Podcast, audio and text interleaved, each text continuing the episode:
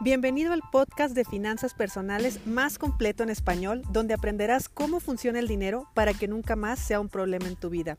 Mi nombre es Idalia González y estoy feliz de que estés aquí.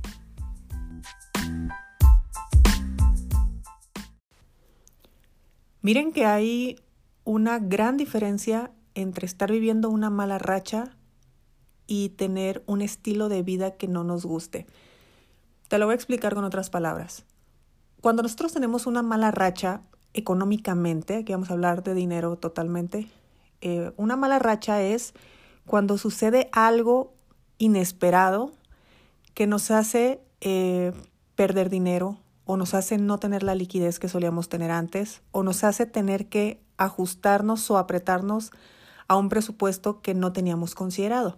Digamos que estamos bajando nuestro estilo de vida o estamos reacomodando nuestro estilo de vida. Esto puede ser cuando pierdes tu trabajo, cuando decides cerrar un negocio, cuando llega alguna situación extraordinaria, ¿no?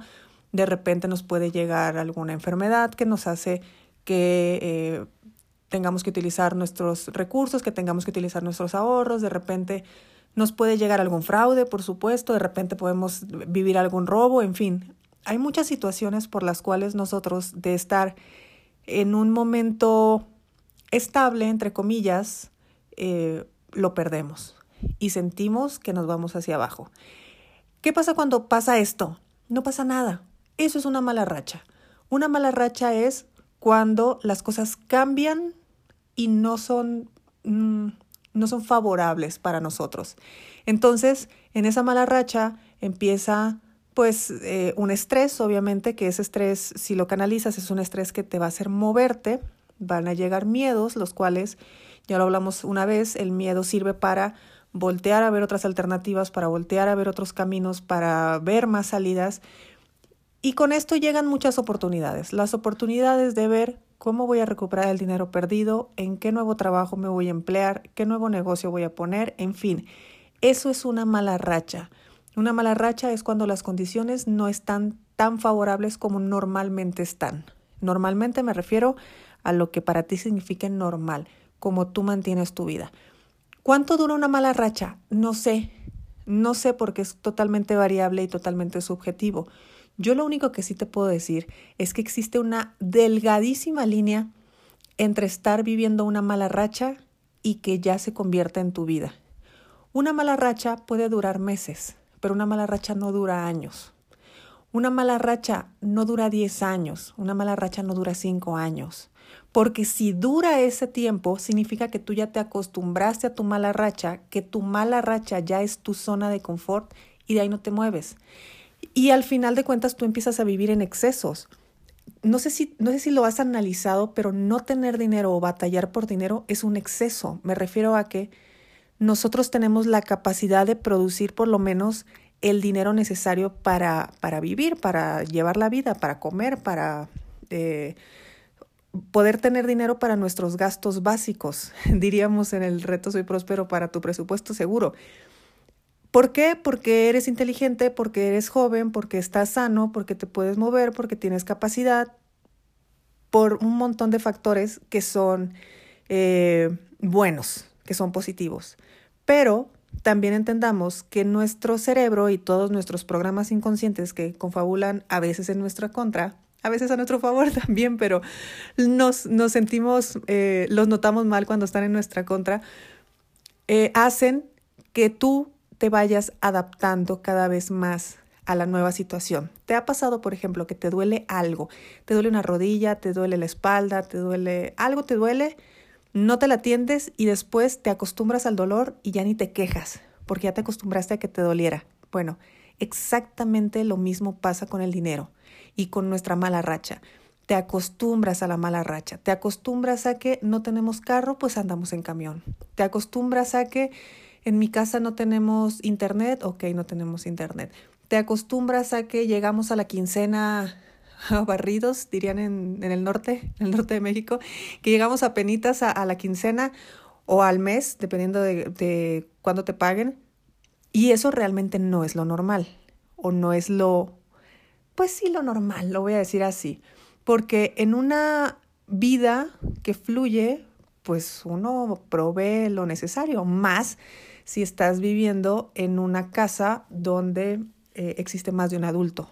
Cuando ya son dos adultos, cuando ya son tres adultos en una casa o más adultos, me refiero a personas que están en edad productiva, pues es como que no te cuadra. Ahí hay que trabajar algo más. Y en ese trabajar algo más, a veces me dicen, es que seguramente yo tengo un programa inconsciente porque mis abuelos batallaron, entonces yo también voy a batallar. Y bueno, hay cada historia que al final de cuentas es, oye, no, es que te acostumbraste, te acostumbraste a ese estilo de vida, por lo tanto, tu mala racha se convirtió en un estilo de vida y listo. Y tu cerebro lo que menos quiere es gastar energía en algo. ¿Y sabes qué pasa cuando tú no tienes dinero, pero tampoco tienes trabajo?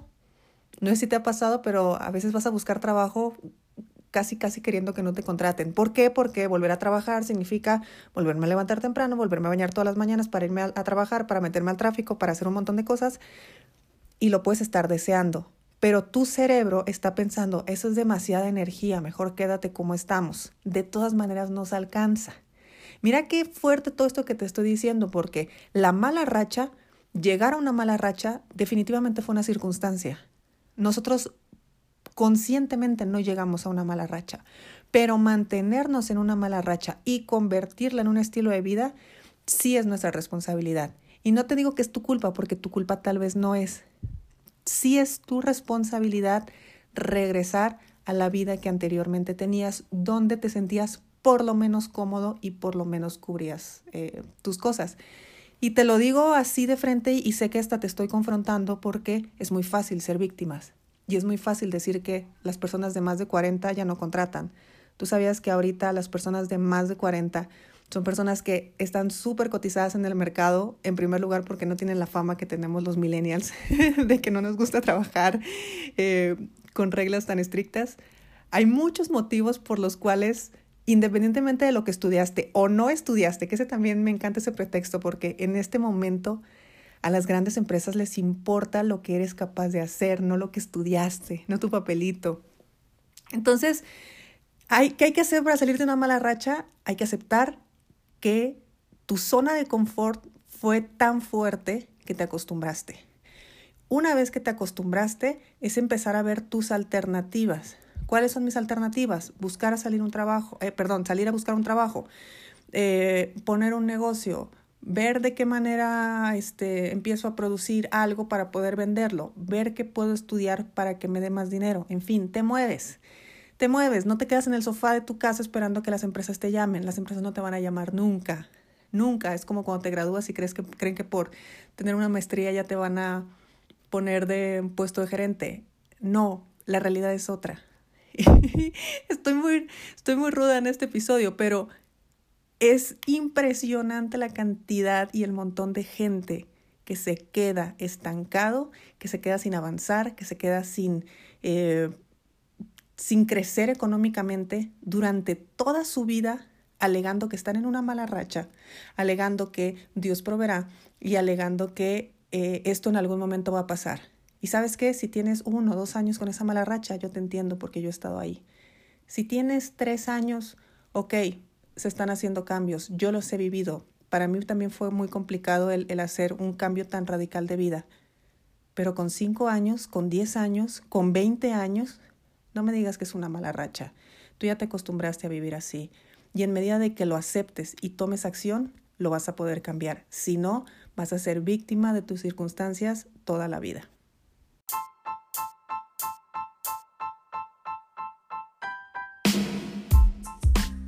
Es momento de poner acción a lo que aprendimos hoy. No olvides suscribirte y comparte con tus amigos este podcast. Hasta mañana.